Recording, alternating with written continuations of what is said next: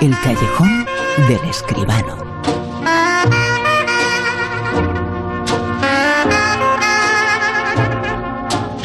Por supuesto, ya hablamos de cine con José Manuel Escribano. Muy buenas, José Manuel. Buenas noches, Bruno. ¿Qué tal? Mira, José Manuel, hoy me decían que eh, no se puede ir al cine porque eh, esta película que tanto me interesa la emiten eh, solamente a las 12 y a las 4. Y la acaban Pues de sí. estrenar. También es eh, complicado a veces, ¿no? ¿Cómo no va a ser complicado, Bruno, si este fin de semana han estrenado 19 películas en nuestras carteleras? Es algo verdaderamente exagerado, fuera de toda norma. Eh, con esa cantidad de estrenos, naturalmente hay que repartirse entre las pantallas, no hay otra posibilidad.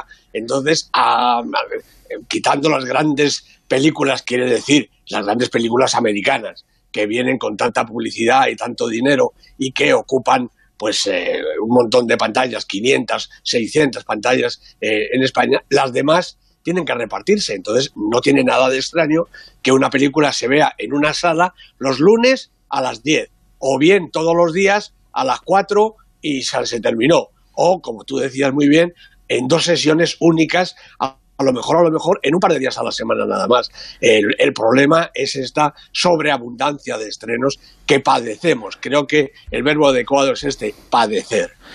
Una de las películas que se ha estrenado recientemente y sobre la que vamos a hablar eh, con más eh, calma esta noche es Dogman. ¿Dónde están las Maldivas? No lo sé. Yo tampoco. Vamos a ver. Acompáñanos, te necesitamos. No, me voy a casa. Venga, es un trabajo sencillo. ¡No me jodas otra vez! ¡Otra vez!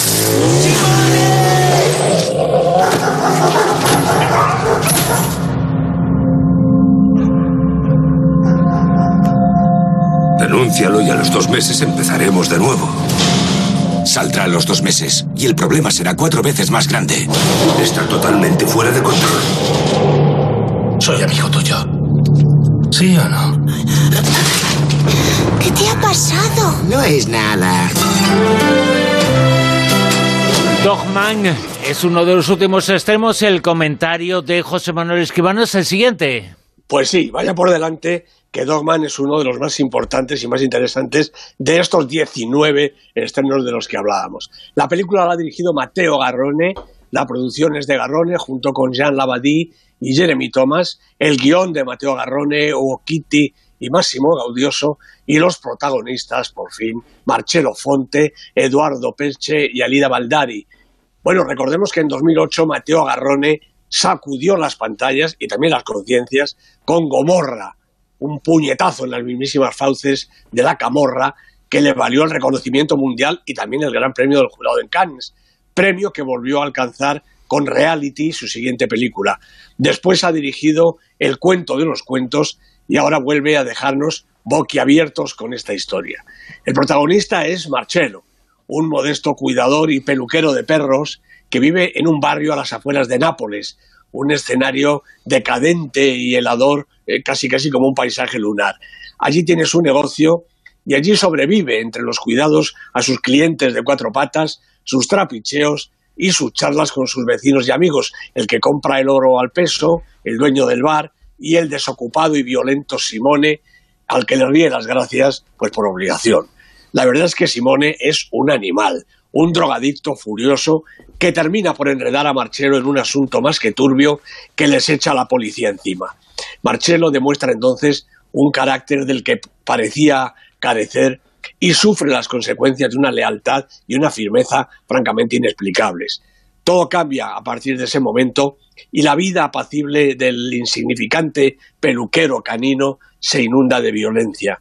Una violencia que estaba, la verdad, soterrada, en letargo, flotando en el aire de las calles de ese Nápoles insólito que retrata Garrone con la fidelidad de un neorrealismo clásico pasado por el tamiz de una mirada oscura y carente de afecto, como la de Gomorra y sus desalmados habitantes. Es imposible que Marcello, un hombre sencillo, lleno de dignidad y de amor por su pequeña hija, pueda sobrevivir entre tanta contaminación. El escenario de Dogman es, como decía, lunar, inhóspito, nocturno, casi surrealista, no ya suburbial, sino absolutamente desprovisto de toda referencia urbana.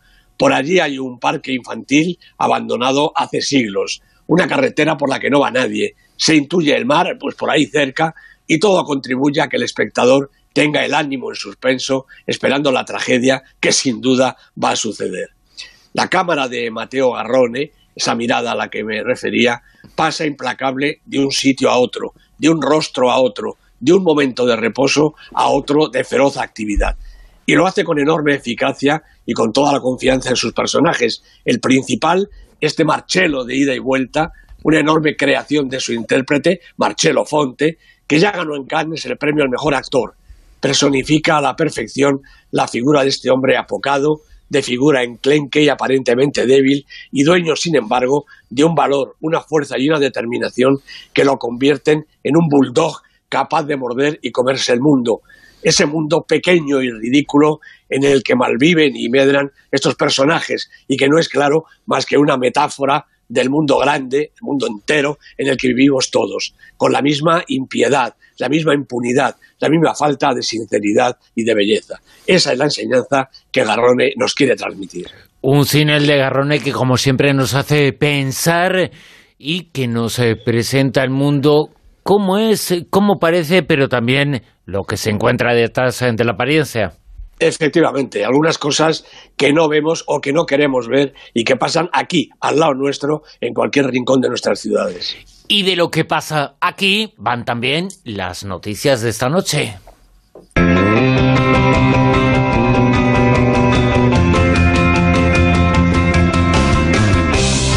El cine de aquí, José Manuel Esquivano, también ha estado presente en las nominaciones eh, que se han conocido hace muy poquitas horas, nominaciones de los premios al cine europeo. Es verdad, es verdad, en el Festival de Sevilla se dan a conocer habitualmente cada año las nominaciones a los premios EFA, los premios del European Film Academy, la Academia de Cine Europeo. Bueno, las películas nominadas son Border de Ali Abasi de Suecia, Cold War, conocida nuestra, la película de Paweł Pawlikowski de Polonia, Dogman, de la que acabamos de hablar, de Mateo Garrone, Girl, de Lucas Don la película belga, y Lázaro Feliz, de Alice Rosbacher, de Italia, Francia, Alemania y Suiza. Entre los documentales está Berman, su gran año, la película de James Magnusson de Suecia, y El silencio de los otros, un descomunal documental que han rodado Almudena Carracedo y Robert Barr, un documental que cuando se estrene va a ser de obligada visión.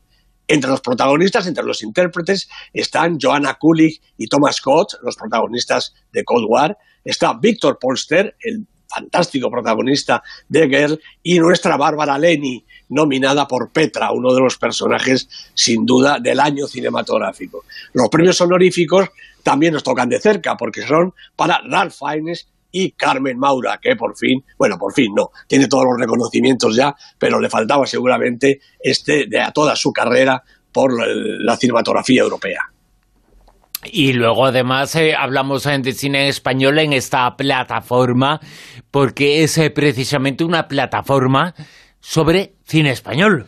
Pues efectivamente, este miércoles pasado se ha presentado nada menos que en la Real Academia de la Lengua, yo creo que con unas pretensiones muy evidentes, ¿no? Se ha presentado, como decía, Flixolé, la mayor plataforma de contenidos audiovisuales de cine español, con un catálogo de cerca de 3.000 películas que nos dicen que va a seguir aumentando en los próximos meses. Películas que, tras un eh, proceso muy cuidado de restauración y de digitalización, se han recuperado tanto en HD como en 4K. realmente la calidad extraordinaria. Los objetivos de Flixole, pues claro, son darle a todo el mundo eh, muestras del cine español y además fomentar un poco la curiosidad y el conocimiento de las nuevas generaciones, porque aquí están las películas tradicionales, las películas clásicas de nuestro cine, las películas que han dirigido Saed Heredia, La Zaga, Benito Perojo, Armiñán, La Isla Obaida, Orduña, Forqué y también Luis Buñuel, Berlanga, Vigas Luna, Saura y, por supuesto también los más modernos, Julio Meden, Almodóvar, Iciar Boyaín, Alberto Rodríguez, Uribe de la Iglesia, en fin, una nómina realmente de directores, eh, pues todos los que son algo en el cine español. Además hay que decir que en Flixolé hay también un catálogo de cine clásico internacional, sobre todo americano, con películas de Orson Welles, de Howard Hawks, de Hitchcock, de Jean Renoir y muchas, muchas del mejor cine italiano. Eh, películas de Visconti, de Vittorio de Sica, de Cefirelli, de Torre Scola, en fin. Flixolé se puede ya eh, ver y adquirirla mensualmente una tarifa de 2,99 euros nos va a costar realmente me parece que entra totalmente en competencia con todas las plataformas de cine que ahora mismo están en vigor en España, a través de flixolé.com y ahí, ya digo, a 3 euros escasos, 2,99 podemos ver todo el cine español, el que ha habido y también el que va a haber, y películas americanas y europeas de los grandes títulos y de los grandes directores. Me parece que es una oportunidad realmente interesante de poder tener en casa el cine que nos gusta y además, como es debido, pagando, pagando muy poquito en este caso. Y como es eh, debido es el Super 10, eh, porque combina todos los factores en juegos, es eh, la lista más importante, la lista que aquí os contamos semana tras semana en La Rosa de los Vientos con José Manuel Esquivano. Una lista que esta semana nos sitúa en el puesto número 10. Bueno, pues en el 10 está La Noche de Halloween, estaba en el puesto 7, es su segunda semana, y fíjate, es la única película que baja en esta semana. Puesto 9. El Cascanueces y los Cuatro Reinos, la película de Disney dirigida por Lars Hallström y Joe Johnson. Yo he preguntado por qué son dos directores y me han dicho, bueno, uno para el Cascanueces y otro para los Cuatro Reinos. Kira Knightley y Morgan Freeman son los protagonistas. En el puesto número 8. Carmen y Lola, la película de Arancha Echevarría, nueve semanas en la lista y repitiendo puestos. En el puesto 7. Pues está la película de la semana que no podía ser otra más que Bohemian Rhapsody, la película de Brian Singer, un taquillón, lleva ya cerca de los 5 millones de euros de recaudación, película de la semana directamente al puesto 7. En el 6.